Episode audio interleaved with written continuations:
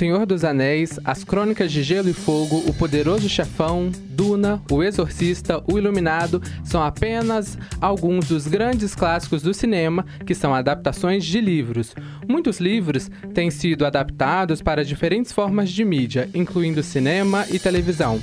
Essas adaptações podem variar em termos de fidelidade à obra original, sucesso comercial e até recepção da crítica mas é importante observar que a qualidade das adaptações nem sempre está ligada ao fato de ter sido fiel à obra original. Muitas das vezes, as escolhas artísticas e do roteiro podem influenciar significativamente a recepção do público e da crítica especializada. Eu, o Alisson Leandro, apresento para vocês o Entre Páginas e Tela. O tema de hoje é as adaptações que mais impactaram o público. Comigo no estúdio, Jennifer Alves e Isabela Gomes. A gente dá início falando da adaptação mais comentada do momento, a Cantiga dos Pássaros e das Serpentes. Mas antes dela, foi lançado em 2012 Jogos Vorazes, que conta a história de Panem, um país pós-apocalíptico que é dividido em 13 distritos e uma capital. O Distrito 13, por diversos motivos, rebelou-se contra a capital, fazendo com que eles, como forma de defesa, né, exterminassem o Distrito 13. Mas não acabou aí todos os outros distritos, perdão, tiveram que pagar por isso, para aprender a não mexer com a capital. É aí que a jovem do Distrito 12 entra para a história. Katniss Everdeen se voluntariou para os jogos no lugar de sua irmã, Primrose. Quando Katniss vai aos jogos, ela desenvolve um romance com um menino, Pita Melark, de seu nome outro menino né, do seu distrito o tributo masculino. E no final de tudo, os dois ameaçam se matar com amoras cadeados, que são amoras que causam mortes fatais. A capital levou isso como uma ameaça e permitiu que os dois vivessem. Em resumo, Jogos Vorazes é mais do que uma história de sobrevivência. É uma análise profunda da natureza humana e uma crítica à sociedade. Tanto o livro quanto a sua adaptação cinematográfica conseguiram captar a imagem, a imaginação, perdão, de milhões de fãs ao redor do mundo, deixando o legado duradouro no cenário literário e cinematográfico.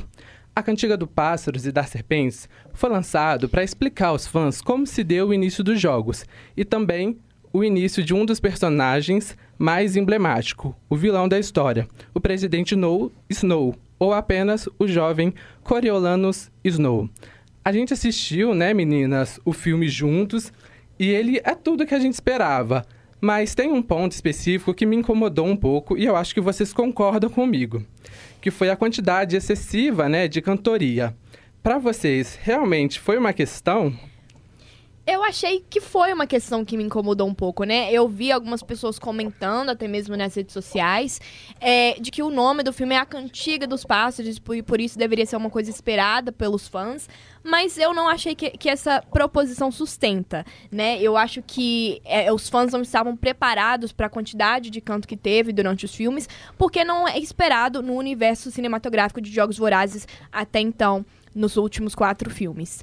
Passo para você, Jennifer. É, eu concordo, né, que é uma coisa inusitada no, no universo de Jogos Vorazes. É a primeira vez que a gente tem uma performance do nível que teve a Lucy Gray.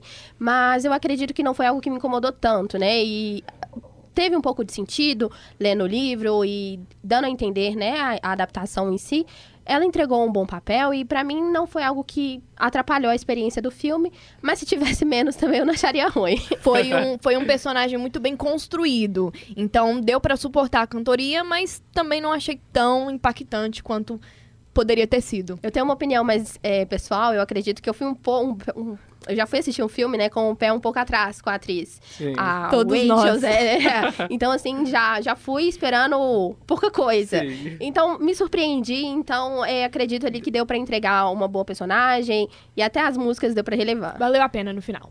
Perfeito. E a gente também quer ouvir você, telespectador. Para isso, a gente chama agora o Miguel Augustus. Está começando Fala que eu te respondo. É um quadro aqui no nosso podcast onde a gente abre nossa DM para os nossos seguidores, para os nossos ouvintes, é, nos perguntarem e vamos responder ao vivo. E a primeira pergunta é do Gabriel Muniz para o Alisson. Alisson, se você pudesse mudar o final da saga Jogos Vorazes, o que você mudaria? Até eu fiquei curiosa com essa, Alice. Responde aí pra gente. Eu mudaria o final de Jogos Vorazes um pouquinho. Eu faria da Katniss uma grande ativista política, ao invés dela viver ali um felizes para sempre com Pita. Agora, em relação ao final de Cantiga dos Pássaros e das Serpentes, eu não necessariamente mudaria muita coisa, né? Mas eu faria uma continuação. Para responder algumas pontas soltas que ficaram. É claro, eu já ia fazer sem muita cantoria. Mas brincadeiras à parte, eu acho que no final o grande problema não é a música em si, mas o fato da gente não estar muito preparado ou esperando isso dentro de um filme da saga dos Jogos Vorazes. Por exemplo, em A Cor Púrpura, é uma adaptação que vai ser lançada lá em 2014, também vai ter muita cantoria, mas isso já é esperado dentro dessa história, né, Isabela? É isso mesmo, Alisson. Hoje eu trago para vocês as novidades sobre mai a mais nova adaptação do filme A Cor Púrpura. Para quem não conhece, né, o filme produzido em 1985, 85, perdão, considerado um clássico do, cine do cinema norte-americano, é uma adaptação do livro escrito por, por Alice Walker, também um clássico da literatura norte-americana. O livro foi escrito por meio de cartas, retratando a vida de Sally, uma mulher negra que nasceu em uma família pobre do sul dos Estados Unidos.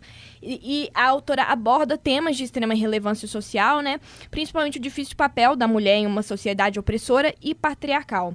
Eu, particularmente, considero uma história que começa de diversas maneiras trágicas, né? São tópicos muito pesados. E, no fim, temos uma superação da personagem que é de tirar o fôlego. Esse filme, inclusive, é uma das obras mais polêmicas do nosso aclamado diretor Steven Spielberg, justamente pela mensagem da obra, né? O filme pode não ser até mesmo tão conhecido fora dos Estados Unidos, justamente porque o contexto histórico está fortemente atrelado à história pa do país, como um país racista com uma segregação racial muito forte. Ouso dizer que é um dos meus filmes favoritos, apesar de também ser um dos filmes mais tristes que já vi, porque a personagem principal, a Sally, né, ela nos mostra como nem mesmo a violência, seja ela em qualquer forma, é capaz de destruir a esperança. Já sobre a tão aguardada adaptação para este janeiro de 2024, a Oprah Winfrey, uma das apresentadoras mais queridas dos Estados Unidos, que inclusive atuou na adaptação original em 85, é produtora dessa nova versão e não poderia estar mais animada. A Oprah ela passou por alguns momentos difíceis em sua vida pessoal, né? Ela vem aí de uma história de abuso de parentes, ela vem da pobreza. E ela segue aí contando em várias entrevistas que, abre aspas, não há nada, mais, não há nada que tenha sido mais importante ou vital para mim do que a cor púrpura. Essa nova versão do filme, dirigida dessa vez por Blitz Bazawell, mas ainda produzida por Oprah Winfrey e Steven Spielberg, também traz uma abordagem mais atual. A atriz, é, o, o filme, perdão, conta com um elenco hollywoodiano pesadíssimo, galera.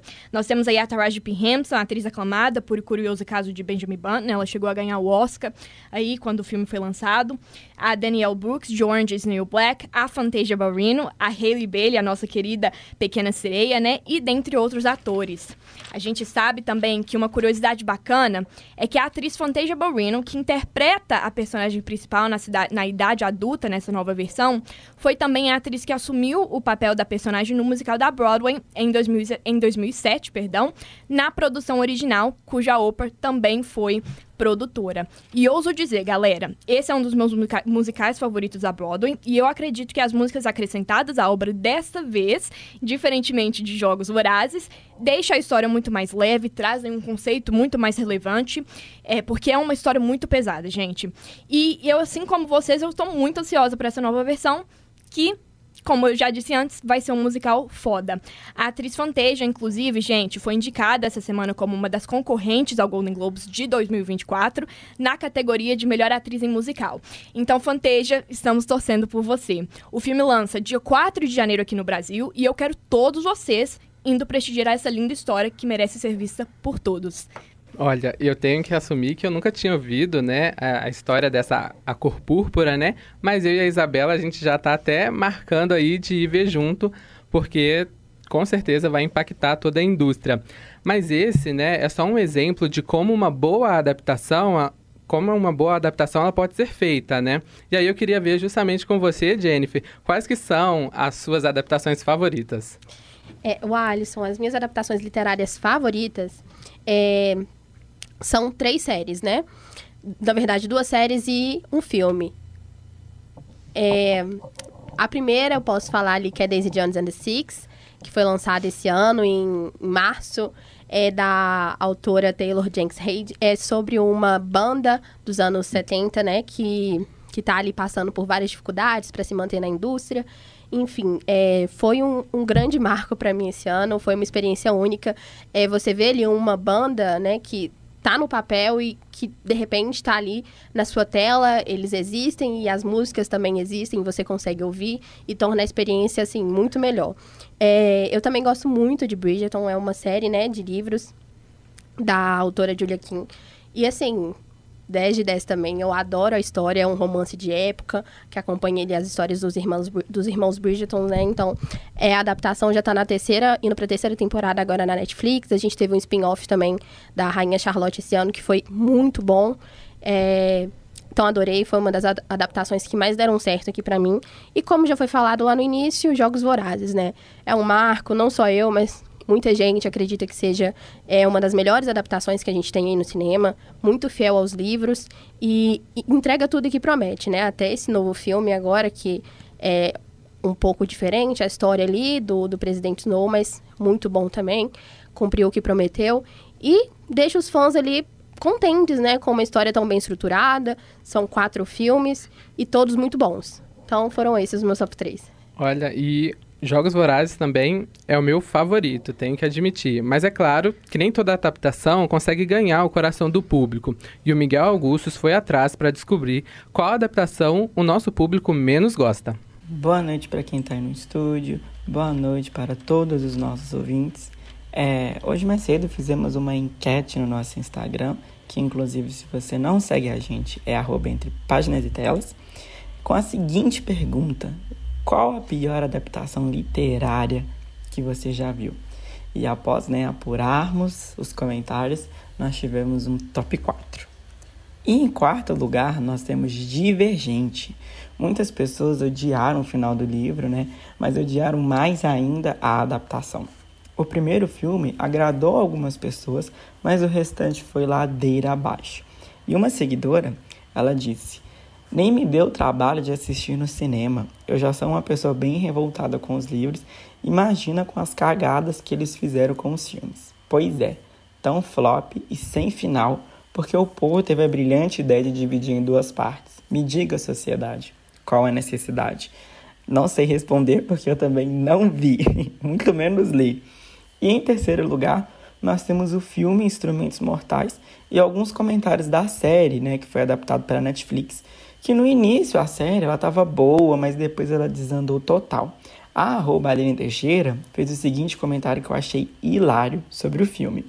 O meu problema mesmo foi com os atores. Para começo de história, me escolhem aquela lombriga que mais parece um ET viciado em café de Mib Jamie Campbell para ser o Jace. Não sou a maior fã do Jace, mas gente, pelo amor do anjo, né? Tanta gente mais bonita e vocês me escolhem este ser. Confesso que eu também não lembro muito do rosto é, desse ator, né, Aline? Mas em segundo lugar, é, nós temos 16 Luas, uma saga que eu particularmente tenho muita vontade de ler. E apesar de ser uma série de quatro livros, só um foi adaptado. E arroba Fabiana Souza comentou: flop total. Só que esse eu não lembro muito bem, só sei que Jeremy Irons, Viola Davis e Emma Thompson Gente como a gente, fazendo essas bombas para pagar os boletos. A história até que ficou fiel na medida do possível, mas a partir de certa parte foi só ladeira abaixo, né? Inclusive, como eu disse, né? São quatro livros, mas só um foi adaptado. Então, realmente desagradou a maior parte dos fãs. Em primeiro lugar, o mais comentado, nós temos os dois filmes de Percy Jackson que foram vários comentários na nossa DM, criticando o roteiro, a escolha dos atores, a falta de compromisso com os livros, mas eu, né, e como a maioria das pessoas, está muito esperançoso com a série que está vindo aí no Disney Plus. Me conta aí no estúdio se vocês também estão. E eu fico por aqui. E não se esqueçam de acompanhar a gente no Instagram e de ouvir os nossos podcasts. Um episódio toda semana. Volto com vocês aí no estúdio.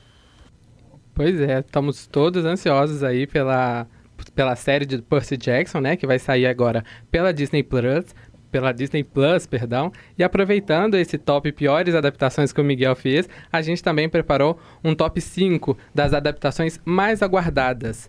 Em quinto lugar, a gente tem A Rainha Vermelha, né, que vai virar uma série para Prime Video. Em quarto lugar, como o Miguel já tinha falado, tem Percy Jackson, né, que vai virar uma série também para Disney Plus. Em terceiro lugar, Torturado, né, que é um, uma obra brasileira, né, que vai virar uma série para HBO Max.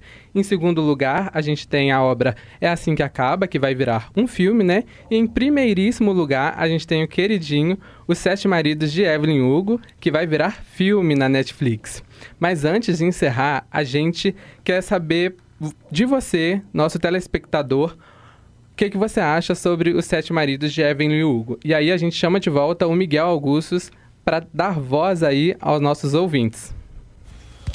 E a segunda pergunta é do Vinícius Chaves para Jennifer.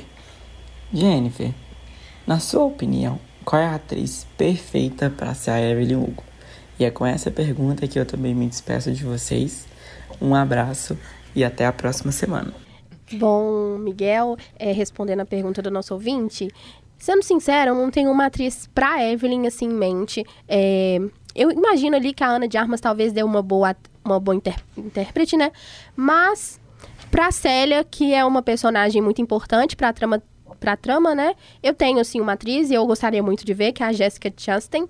E, com certeza, eu acredito que entregaria toto, todo o papel, né, que a gente precisa ali ver da Célia, mas confesso que para Evelyn não tenho uma personagem em mente, né? Um papel de muito peso, uma atriz ali com uma história muito pesada, principal, então teria que ser um nome muito bacana e que agradasse o público, óbvio. Eu concordo. Eu vi até mesmo gente falando em uma entrevista, né, no programa Watch What Happens Live, a Jessica Chance, ela até mesmo comentou que sabe do pedido de vários fãs para interpretar a Célia e ela pediu para eles mandarem um roteiro, gente. Eu quero ela pra ontem nesse, é, nesse filme, né? É, eu, eu, percebi também que a Selena Gomez, a Rachel Zegler, a Rita Moreno, a Camila Cabello e a Eiza Gonzalez são as, as atrizes que estão sendo cotadas para interpretar a Evelyn.